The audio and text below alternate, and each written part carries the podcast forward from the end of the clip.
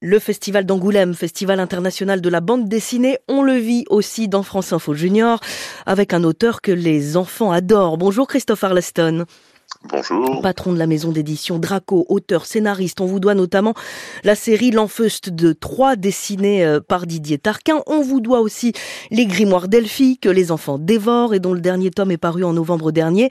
Nous sommes aujourd'hui avec les élèves de l'école Jeanne Caisse de Beaumont-Saint-Cyr dans la Vienne et d'abord avec Emma.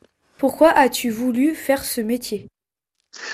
Alors, c'est un métier que j'ai toujours voulu faire depuis que j'étais tout petit, depuis que j'ai lu mes, mes premiers Astérix. Ça m'a semblé comme une évidence. En fait, dans la vie, j'ai deux passions la bande dessinée et la radio.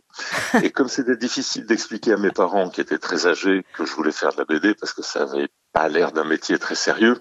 Alors après la fac, j'ai fait une école de journalisme, j'ai travaillé pour France Inter, j'ai écrit des fictions, c'est-à-dire des petites pièces de théâtre mm. qui étaient jouées par des comédiens.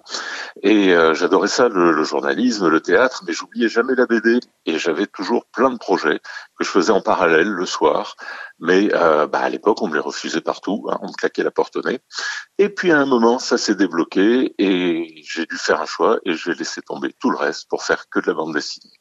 Bonjour, c'est Maëlie. Pourquoi as-tu choisi de faire une BD sur un univers magique alors, euh, c'est vrai que beaucoup de mes histoires se passent dans des univers magiques. Euh, au départ, je l'ai pas vraiment fait exprès parce que j'avais fait aussi un petit peu de roman policier, mais je crois que c'est parce que j'aime bien trouver des moyens d'échapper au monde réel. Euh, même si je parle souvent des vrais problèmes, la touche de magie me permet à la fois de décaler un petit peu les choses pour les mettre en évidence. Et puis la magie, c'est créer du rêve parce que c'est important le rêve. Et, euh, et, voilà, il faut toujours garder tous ses rêves en tête et, et tout faire pour les réaliser. Sarah.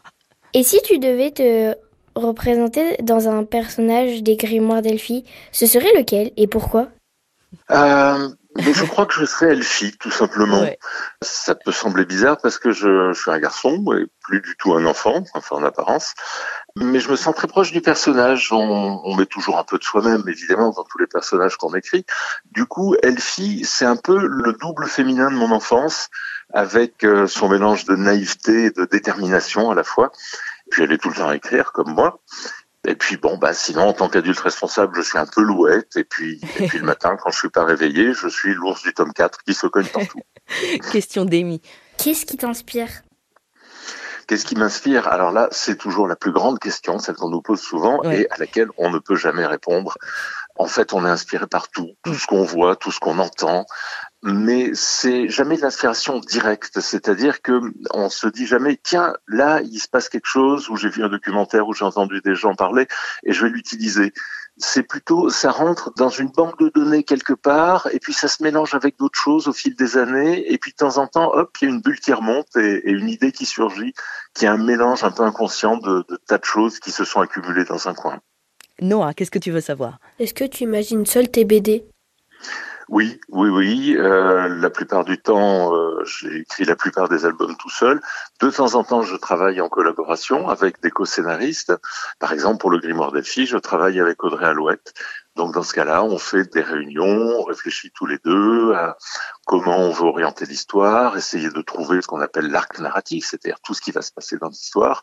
Et puis on écrit chacun une tranche et chacun réécrit la tranche de l'autre pour essayer d'être le plus homogène possible. Et le dessin, comment ça se passe? Alors le dessin, euh, c'est le, les scénaristes ouais. qui euh, essaient d'avoir un œil sur le travail du dessinateur ou de la dessinatrice et on leur demande de nous envoyer un storyboard, c'est-à-dire euh, comme un petit schéma de toute la page, puisque le scénario est assez précis, il décrit ce qui se passe dans chaque image, la taille de l'image, euh, il y a vraiment tout un, un canevas très précis à suivre, tout le dialogue évidemment, et puis on dialogue, c'est un aller-retour, la dessinatrice par exemple du Grimoire Delphi propose une première version, des fois il y a quelques petites modifs, souvent pas beaucoup, et puis euh, quand on est OK, elle peut passer à la mise au propre du dessin. Lohan. Quelle est la meilleure BD que tu as créée? alors la meilleure BD, euh, ça c'est un peu compliqué de choisir parce que moi j'aime toutes les histoires que je raconte, je les ai toutes écrites avec la même passion. Euh, longtemps, ce que le public a préféré, c'est l'Enfeuse. C'est un personnage qui a 30 ans cette année. C'est des histoires avec beaucoup de magie, de fantaisie sur le monde imaginaire de Troyes. Moi, ce qui me plaît, c'est de mélanger de l'aventure, de l'humour, avec parfois plus d'aventure, parfois plus d'humour, et de glisser au milieu des petites choses qui sont importantes pour moi, de parler de façon un peu décalée des problèmes de notre monde, des gens, de la tolérance. Euh, tout ça pour amener les lecteurs, les enfants en particulier, à réfléchir sur le monde, mais sans vraiment s'en rendre compte.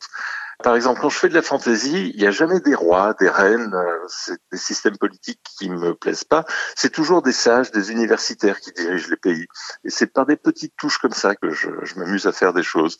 Mais bon, pour revenir à la question, aujourd'hui, c'est Elfie qui me plaît beaucoup. Et je crois que, oui, c'est une des meilleures séries que j'ai faites, Elfie, avec l'enfeuse Troll de Troyes et Comment de Miroir. Et ça marche super bien. Timéo. Combien de BD tu peux créer en un mois? Alors en un mois, euh, ben, je vais te répondre une demi, puisque c'est à peu près, euh, pour un scénariste, c'est deux mois de travail pour arriver à faire un album de bande dessinée, euh, à savoir pour que le dessinateur ou le scénariste, c'est 8 à 10 mois. C'est pour ça qu'il y a un album par an en moyenne, généralement. Il y a des gens plus ou moins rapides, mais voilà, on sait qu'il y a un an de travail au total, dont deux mois pour le scénariste, c'est-à-dire que un scénariste peut écrire cinq albums par an à peu près.